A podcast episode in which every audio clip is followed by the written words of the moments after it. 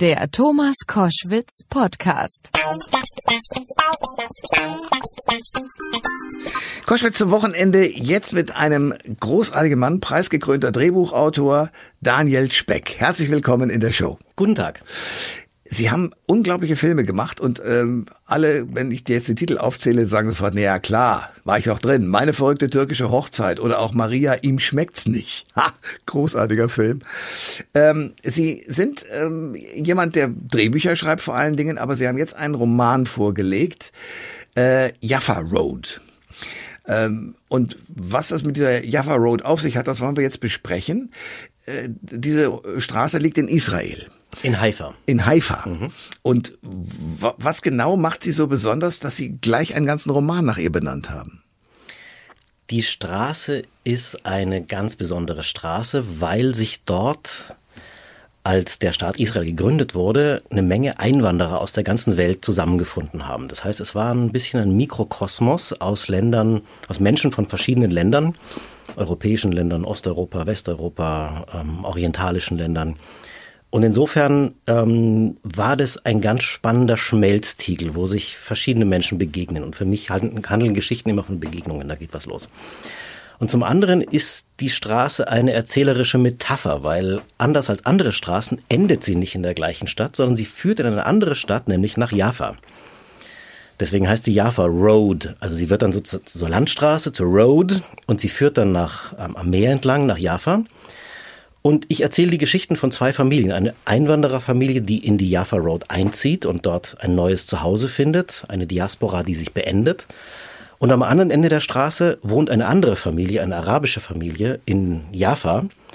Und die geht ins Exil und eine neue Diaspora beginnt. Und das hat mich interessiert an diesem Roman.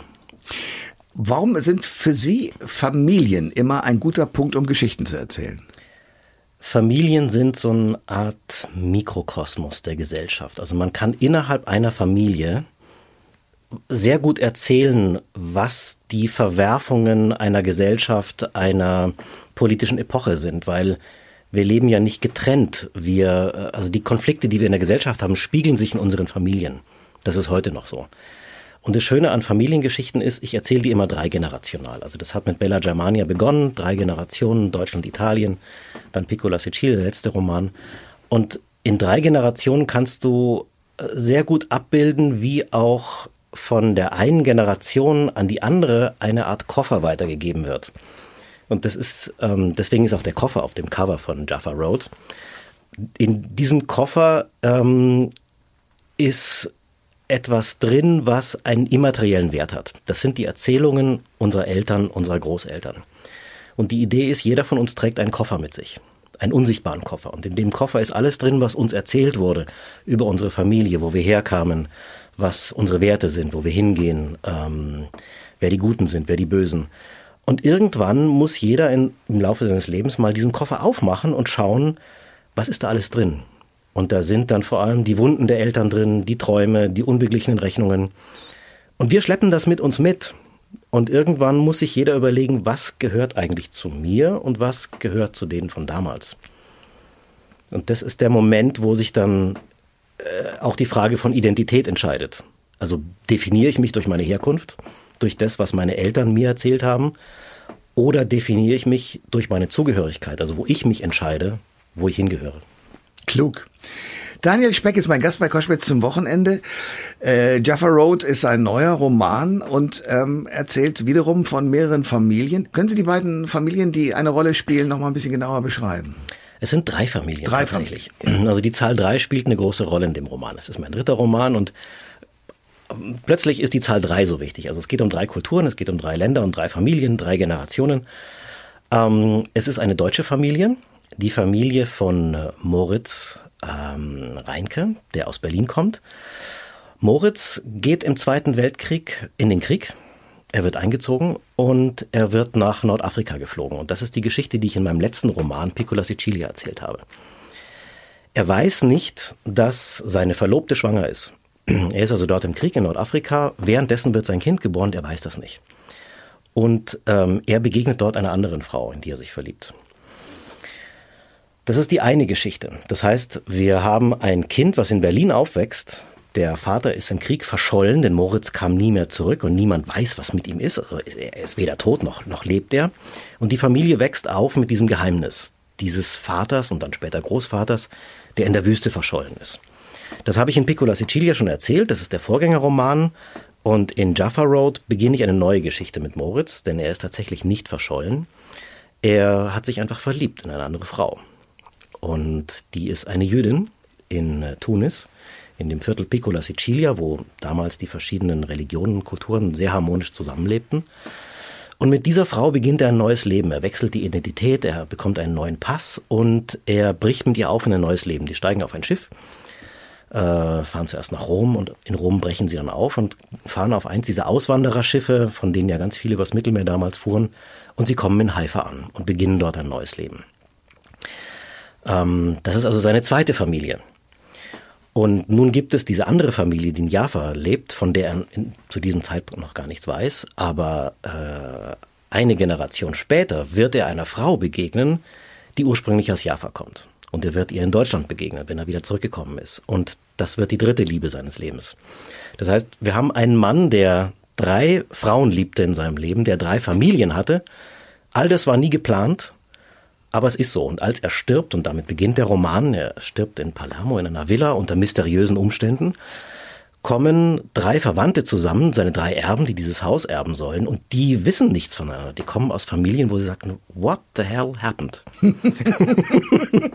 und kommen aus drei verschiedenen Ländern und Kulturen. Und die müssen sich dann zusammensetzen und die Fragmente ihrer Familiengeschichte erzählen und nur aus dem Zusammensetzen dieser Bruchstücke ergibt sich dann das Ganze, das Leben des Maurice Safati, so wie er dann hieß.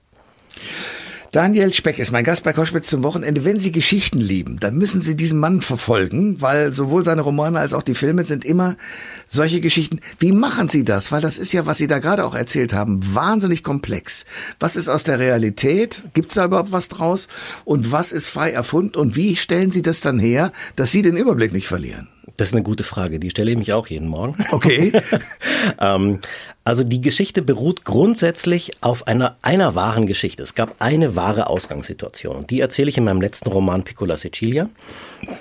Die wahre Geschichte war die eines äh, deutschen Wehrmachtssoldaten, der nach Nordafrika geflogen wurde, Rommel, Afrika-Feldzug. Mhm.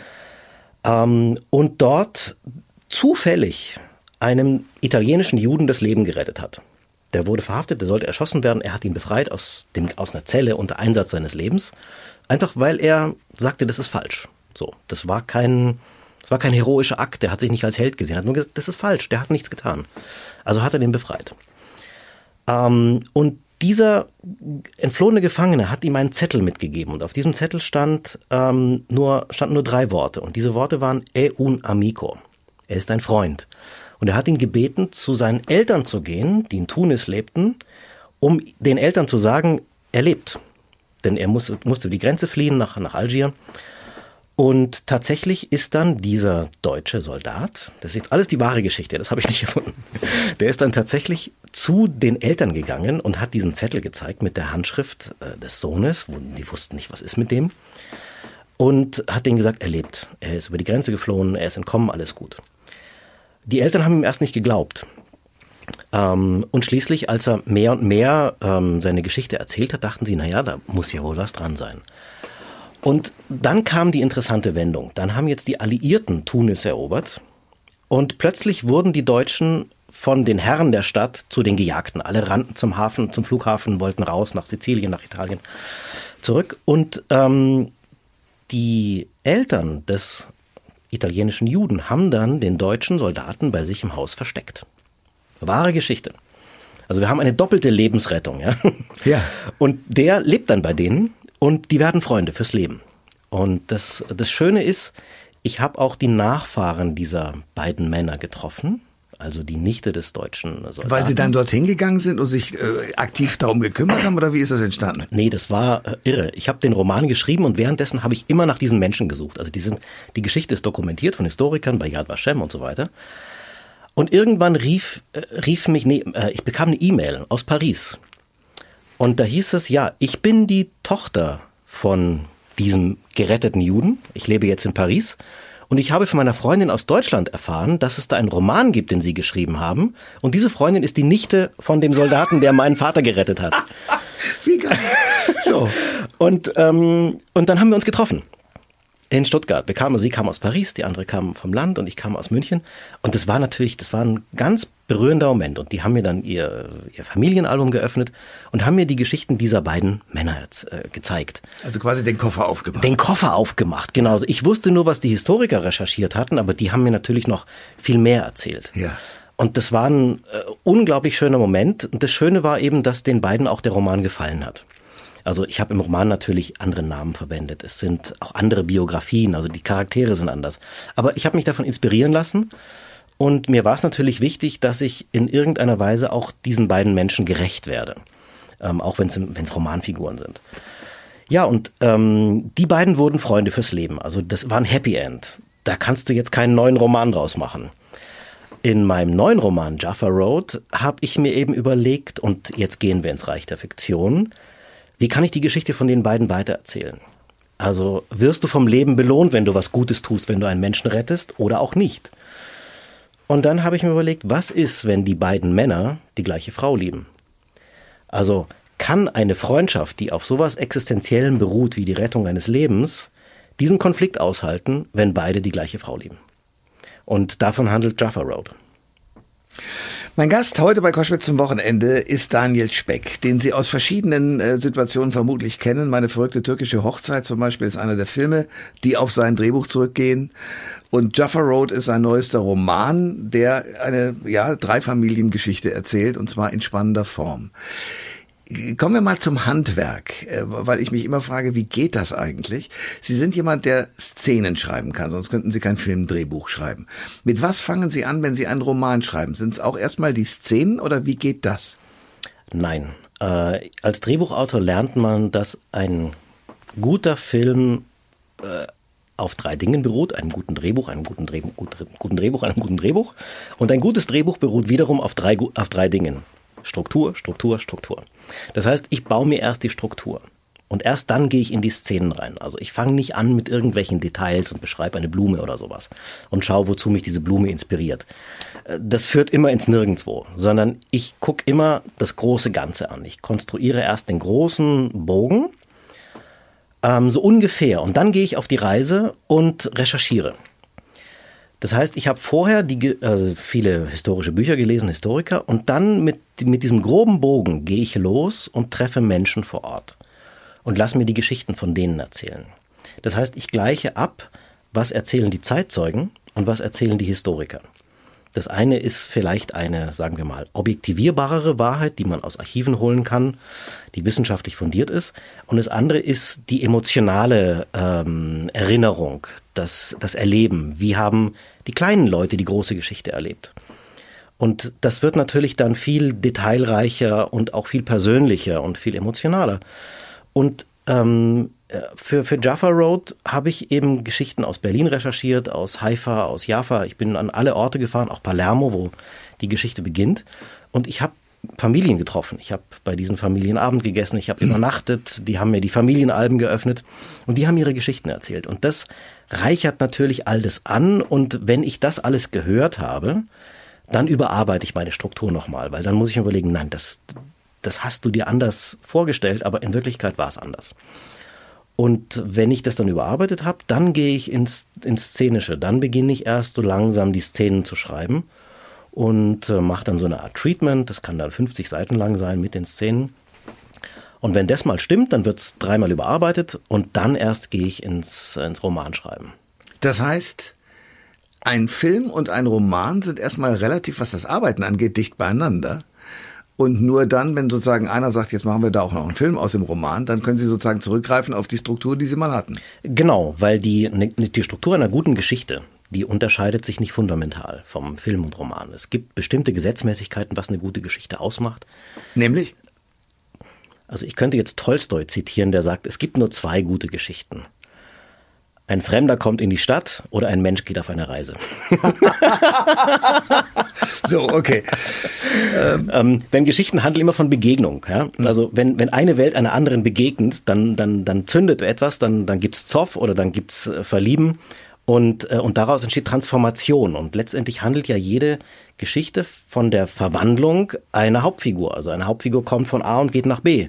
Eine Hauptfigur lernt was, wird ein besserer Mensch oder ein schlechterer Mensch, wie auch immer. Aber letztendlich interessiert uns an Geschichten, wie ein Geschehen auf einen Menschen wirkt und wie das einen Menschen verwandelt. Und das interessiert mich eben auch. Jaffa Road, das ist der neue Roman von Daniel Speck, der mir hier gegenüber sitzt bei Koschwitz zum Wochenende. Ähm, diese Gegend, also äh, Haifa, Jerusalem, Palästinenser, Israelis, eine schwierige Konfliktsituation. Ich weiß aus Interviews, dass Sie nicht gerne jetzt sozusagen die politische Situation einschätzen wollen, sondern Spaß daran haben zu sehen, was passiert mit den Menschen dort vor Ort. Aber eins wissen wir ja äh, und, und erleben es mit einer gewissen Trauer, dass sozusagen immer wieder der Konflikt geschürt wird. Heißt das mit anderen Worten, um in Ihrem Kofferbild zu bleiben, dass die Menschen, auch die Jungen sozusagen, die Kofferinhalte nicht auf sich selbst beziehen, sondern immer auf ihre Vorgänger und Generationen davor? Die Generationen davor beeinflussen uns. Also es gibt ja auch sowas wie ein transgenerationales Gedächtnis. Also man sagt ja sogar, Traumata wirken sich auf unsere Zellen aus. Also wir, wir sind das, was unsere Vorfahren erlebt haben. Das, wir, wir kommen da gar nicht raus. Wir können aber ähm, uns begegnen und jeder packt seinen Koffer aus und wir gucken uns auch die Koffer der anderen an. Und indem wir die Koffer der anderen sehen, sehen wir vielleicht, dass auch die anderen kein Feind sind, sondern durch eigene Traumata äh, motiviert sind in ihren Handlungen. Also nicht, weil sie äh, böse gegen uns sind, sondern jeder ist motiviert durch das, was er an Gepäck mitgeschleppt hat.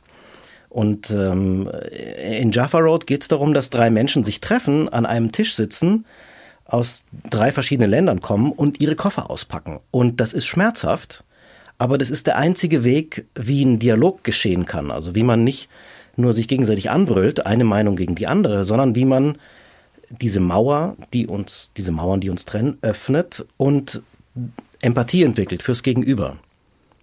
Indem man seine Familie kennenlernt, indem man sieht, warum er so denkt und so handelt. Und letztendlich passiert dann etwas, was ich aus vielen Gesprächen mit Israelis und Palästinensern äh, erfahren habe, dass sie oft, na, oft kann man nicht sagen, aber diejenigen, die miteinander reden, ähm, in bestimmten Organisationen, die sich um Dialog bemühen, dass sie sagen, ähm, der andere ist mir gar nicht so fremd. Das ist ja ganz ähnlich. Ich habe mich im anderen gefunden. Ich habe in meinem Feind etwas gefunden, was ich aus meiner eigenen Familie kenne. Und das ist der Moment, der mich interessiert, weil das ist der Moment, wo Transformation beginnen kann. Sie haben vorhin gesagt, dass äh, in dem Vorgängerroman äh, Tunis eine wichtige Rolle spielt, ja. weil dort die Menschen mit unterschiedlichsten Region, Religionen friedlich zusammengelebt haben. Wie hat das funktioniert? Ich habe da mit einem gesprochen, ein guter Freund von mir, ein tunesischer Jude, der sagte, also das Wort Toleranz, das kannten wir nicht. Das waren halt Nachbarn, das war halt normal. Ja. Wir haben uns nicht toleriert.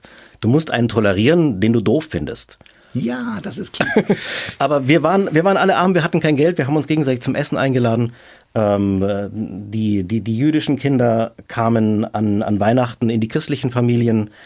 Ähm, an Hanukkah kamen dann die muslimischen Kinder und haben dann die Süßigkeiten der Juden mitgegessen. Und, äh, und wenn es Ramadan war, vor allem, weil dann kriegten sie zu Hause nichts zu essen, dann genau. sie woanders ja. hin. Oh Gott, ja. Ähm, und der hat mir gesagt, on était des frères des fêtes. Also wir waren Brüder der Feste. Das heißt, die haben die Feste zusammen gefeiert. Die haben sich also auf das konzentriert, was schön ist. Und haben dann gesagt, okay, also bei denen, da gibt's die Süßigkeiten, die sind so gut, die macht meine andere Mutter nicht, das ist cool. Oder an den, ähm, an den Feiertagen gab's im Kino für die Kinder freien Eintritt.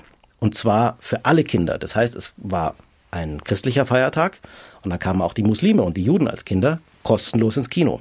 Das heißt, es war ein, es war ein Feeling von, hey, das ist cool, dass wir doppelt, dreifach so viele Feiertage haben wie andere. Ja. Wir feiern dauernd. Aber das wäre doch die Lösung für die Welt, oder? Ähm, wenn es so einfach wäre. Natürlich, wenn es so einfach wäre. Wenn es so einfach wäre. Aber, Aber warum hat es da so funktioniert? Weil die, was war passiert? Weil es muss ja irgendeiner schlaue Sachen gedacht haben. Zum Beispiel, dass man für alle Kinder einen freien Kinotag macht. Äh, ja, und das war normal. Es hat funktioniert. Ich glaube, weil die Leute,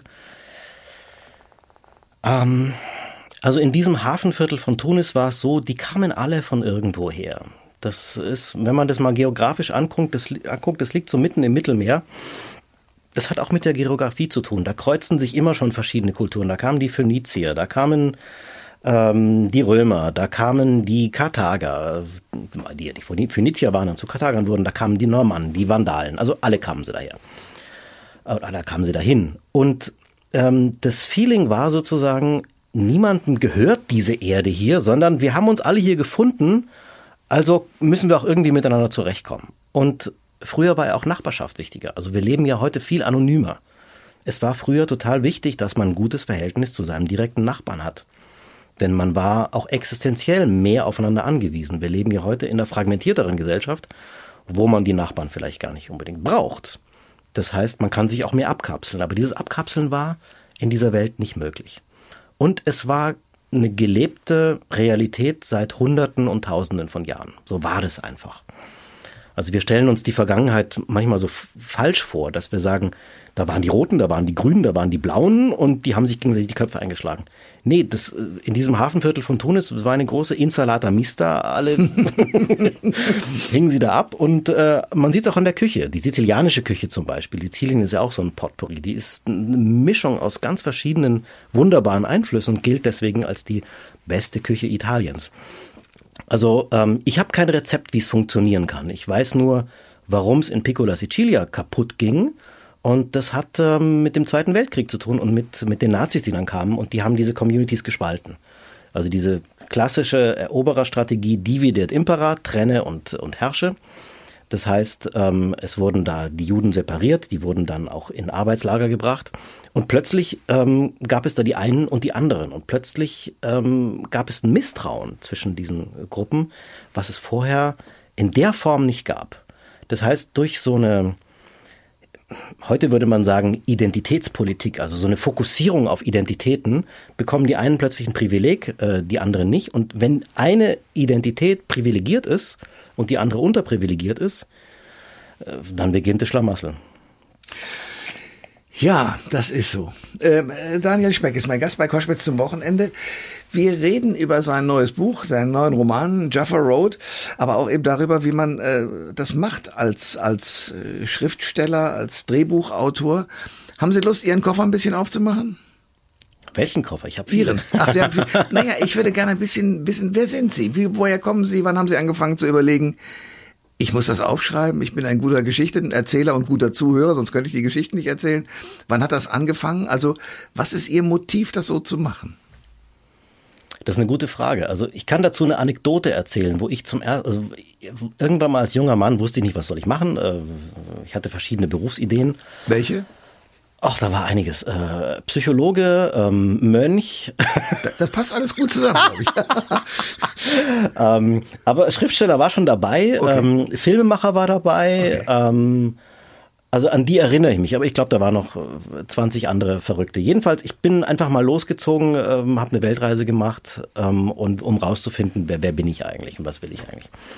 Und aufgrund von kuriosen Zuständen, äh, Zufällen, strandete ich in Kairo und äh, kam an meinen Koffer nicht mehr ran, also um an, ihr, um an die Koffermetapher zu denken.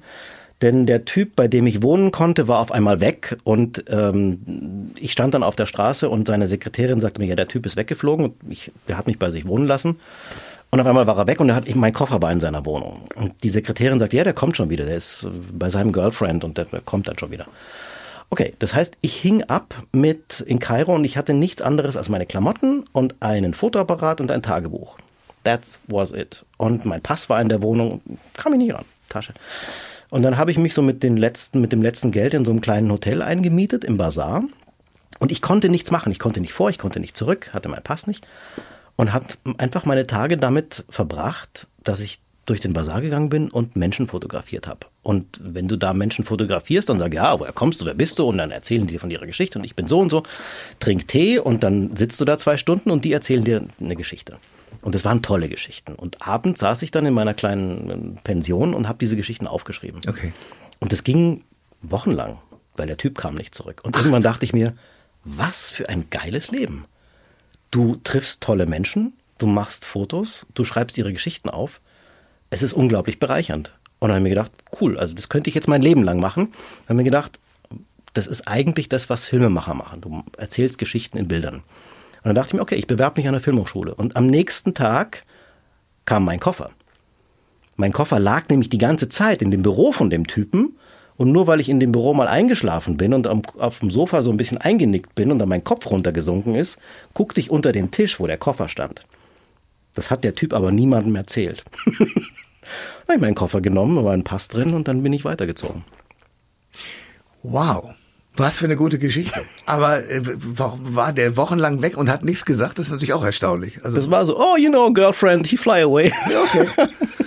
äh, wo sind Sie geboren? Wo kommen Sie her? Wo haben Sie die? Haben, in, in welcher Sprache haben Sie sich denn die Geschichten erzählen lassen in Kairo? This was all English like this, but you know, English, strange English, you know, this, this kind of English. Okay, I see. So. Okay. Ich bin in München geboren. Okay. Und ich, ähm, mein eigenes Leben ist relativ sesshaft. Ich bin, ich lebe immer noch dort, wo ich geboren bin, ähm, und schreibe die ganze Zeit Geschichten über Menschen, die auf Reisen gehen. Und dieses Selbstverständnis und Selbstbewusstsein, was man ja haben muss, um sich sozusagen dann hinzusetzen und die Geschichten aufzuschreiben, das ist ja eine sehr einsame Tätigkeit. Hm. Wie funktioniert das bei Ihnen? Ich habe damit kein Problem. Also einer der Berufswünsche war ja Mönch. Ja? Na, gut, da ist man sehr allein möglicherweise, ja. Ne, der Witz ist, wenn man schreibt, ist man überhaupt nicht allein. Wenn man schreibt, ist man bevölkert von seinen Figuren. Ich bin nie allein, wenn ich schreibe. Es ist, ich bin beseelt, weil die sind ja alle da, die leben. Ich rede mit denen. Okay. Also die nerven auch manchmal. Es ist auch manchmal um vier das, Uhr nachts. Ich lieg im Bett und dann fangen die an zu reden. Also das höre ich. Ich habe ganz viele Schriftsteller schon hier sitzen gehabt, die mir das gleiche erzählen. Wie geht das denn? Das ist eine riesengroße Familie mit verschiedenen Stimmen und die plappern die ganze Zeit. Und, ähm, und ich muss es aufschreiben. Also wenn, wenn ich um vier Uhr morgens jemanden plappern höre, dann muss ich aufstehen und muss es aufschreiben. Weil wenn ich das nicht mache, habe ich es am Morgen vergessen. Aber nur damit wir uns klar verständigen. Es ist eine Figur, die Sie erfunden haben. Ja. Und diese Figur ist aus irgendeiner Familie und diese Familie erlebt irgendwas. Ja. Und diese Figur fängt plötzlich mit Ihnen an zu plappern. Definitiv, definitiv. Die hat ihren eigenen Slang, ihren eigenen Sound. Ähm, und sie redet mit mir. Und die hat auch Erfahrungen gemacht, die ich nicht gemacht habe. Aber es ist so. Die, die redet mit mir. Und, und ich sehe meinen Job darin, dass ich das aufschreibe, möglichst authentisch und diesen Figuren eine Stimme verleihe. Und ich bin dann die Stimme von vielen, die sich quasi mich ausgesucht haben als jemand, durch den sie sprechen. Daniel Speck ist mein Gast bei Koschwitz zum Wochenende. Der Mann, der solche Filme hergestellt hat und äh, als Drehbuchautor erstmal hergestellt hat, meine verrückte türkische Hochzeit oder auch Maria, ihm schmeckt's nicht. Ähm, ab wann war das in Ihnen, dass Sie wussten, ich kann Humor, ich kann das Aufschreiben von Geschichten? Waren Sie als Junge schon jemand? Weil, dass Sie Tagebuch zum Beispiel schreiben, ist ja etwas, was sozusagen ganz früh angelegt sein muss. Viele tun das ihr ganzes Leben nicht. Manche kommen drauf, weil andere ähm, ein Tagebuch geschrieben hat, was spannend war. Max Frisch beispielsweise hat ganz viel ja, geschrieben. Ja. Also guckt man sich das an und denkt, ach, das könnte ich eigentlich auch mal machen. Was war es bei Ihnen? Ah, was war es bei mir? Gute Frage. Mm, also ich habe Tagebuch geschrieben, seit ich 16 bin, jeden Tag. So. Und ich glaube, der Humor kam in dem Moment, wo ich angefangen habe, in Rom zu studieren. Also ich habe meine Heimatstadt verlassen, bin aus München nach Rom. Und Rom hat natürlich einen ganz anderen Humor als München. Rom hat einen anderen Sound. Und, ähm, und ich war auch mit ziemlich verrückten Leuten da unterwegs. Und hm, das italienische Kino hat mich auch beeinflusst. Und die haben auch ein anderes Verhältnis zum Humor. Also es ist ein vielleicht subtilerer, ein ironischerer Humor. Also nicht ein Humor, der wie bei vielen deutschen Komödien so auf Schadenfreude beruht, so, hey, er ist ausgerutscht. Ja. ähm, sondern es ist, da ist mehr Ironie dabei und vielleicht entspricht mir der Humor mehr. Das heißt, ich habe in Rom eigentlich auch die Komödie schätzen gelernt und bin sehr stark vom italienischen Film eigentlich beeinflusst worden. Das war meine Zeit in Rom. Ich habe da Filmgeschichte studiert und habe da jeden Tag drei Filme angeguckt. Okay, und wie lange waren Sie in Rom? Zwei Jahre. Okay. Das ist eine Zeit, ja. Und das, das, das hat mich sehr geprägt, ja. ja. Und, und, und das waren aber auch, das waren nicht nur witzige Filme, also es waren auch Filme des Neorealismus. Und die haben mich, glaube ich, bei meinen Romanen beeinflusst. Also ich habe als Drehbuchautor vor allem Komödien geschrieben, interessanterweise, keine Ahnung warum. Und als Romanautor schreibe ich immer Familiengeschichten, Familiensagen, Dramen. Ähm, und da muss ich wirklich sagen, habe ich wahnsinnig viel von ähm, diesen großen neorealistischen Autoren und Regisseuren gelernt. Weil was die konnten damals nach dem Krieg, also Filme wie Fahrraddiebe, ähm, die konnten den einfachen Leuten so genau zugucken ähm, und konnten deren, deren, deren Stimme so gut, äh, so gut wiedergeben. Und die konnten emotionale Geschichten schreiben, die zugleich die Wirklichkeit beschreiben. Das heißt, es gab keinen Unterschied zwischen entweder ist es kitschig oder es ist sehr realistisch und wenn es realistisch ist, dann schaut jemand frustriert aus dem Plattenbau drei Minuten lang. ja, wir sind im deutschen Film angekommen. Sehr schön, ja, klar. Und im Neorealismus ist es unglaublich berührend. Also der Vater und der Sohn in Fahrraddiebe, das ist eine Wahnsinn. Die berührt einfach. Und es ist hochemotional, aber es ist nie kitschig, weil es so in der Wirklichkeit verankert ist. Und das ist das, was ich dann äh, in Bella Germania, meinem ersten Roman, der ja auch als Mehrteiler verfilmt wurde, versucht habe, so eine, so eine ähm, Geschichte zu erzählen, die zugleich die, äh, die Geschichte der Gastarbeiter erzählt, die aus Italien nach Deutschland gekommen sind. Ähm, also ein Stück Zeitgeschichte, ähm, historisch korrekt wiedergeben und zugleich aber das als eine sehr emotionale Familiengeschichte erzählen. Das, das war mein, das, das war mein, waren meine Vorbilder, so Rocco und seine Brüder von De Sica. Das waren so diese Filme, die mich, die mich beeindruckt haben. Und ja, daraus wurde dann Bella Germania und zum Glück wurde das ein Erfolg und dann durfte ich den zweiten Roman schreiben und dann durfte ich den dritten schreiben und das macht große Freude. Äh, was mich beschäftigt, ist eine, eine Sache, die zu tun hat mit, mit dem Erfolg, den Sie jetzt haben. Hat das irgendeine Wirkung? Ich meine, weil, weil die Filme Meine verrückte Hochzeit und Meine verrückte türkische Hochzeit und, und Maria, ihm schmeckt's nicht, sind erstens hoch gelobt, zweitens viel gesehen worden. Also mit anderen Worten, jetzt sind sie plötzlich gefühlt von außen, ich würde gerne die Innensicht sehen, ähm, in einer anderen Liga unterwegs. Was macht das mit Ihnen? Ähm, beim Schreiben eigentlich gar nichts. beim Schreiben sitze ich da und rede in meinen Figuren wie immer. Mhm. Also beim Schreiben bin ich nicht der, wie mich die Welt sieht. Da bin ich immer der gleiche, da bin ich immer ein, ein Autor und das ist mir völlig egal, ob ich einen Preis auf dem Regal stellen hab, stehen habe oder wie viele Bücher ich verkauft habe. Beim Schreiben fängt man immer mit dem leeren Blatt an und beim Schreiben weiß man immer erst nichts und muss aus dem Nichts etwas erschaffen. Also das, das, das spüre ich in dem Moment nicht. Das, das, das hat dann mit der Außenwirkung zu tun, wenn man dann rausgeht, um einen Roman vorzustellen oder einen Film. Ähm, aber auch die, die Preise, die ich damals bekommen habe für die verrückte türkische Hochzeit oder sowas, das ist schon lang her. Also die, ähm, was, was jetzt wichtiger in meinem Leben eigentlich war, war der Erfolg von Bella Germania, der mir erlaubt hat, ähm, den nächsten Roman schreiben zu können, weil es ist nicht leicht, vom Romanschreiben leben zu können. Also es gibt mehr Drehbuchautoren, die von ihrem Job leben können, als Romanautoren. Es gibt, glaube ich, in Deutschland ungefähr 100 Romanautoren, die von, davon leben können. Ähm, und das habe ich durch Bella Germania geschafft. Und dadurch ähm, muss ich jetzt nicht Filme schreiben. Ich kann Filme schreiben, wenn ich will. Aber im Grunde kann ich mir eine Geschichte ausdenken und gehe zu meinem Verlag und die sagen, toll, und wir machen das jetzt. Hm.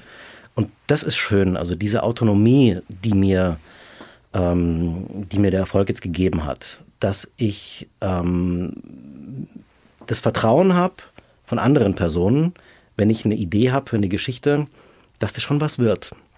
Und das war jetzt auch nicht ein Selbstläufer mit ähm, den letzten beiden Romanen. Also Bella Germania war so, da haben sich dann wirklich viele Verlage drum gerissen. Das war deutsch-italienische Nachkriegsgeschichte. Das klang so nach, äh, es wird ein Erfolg. So.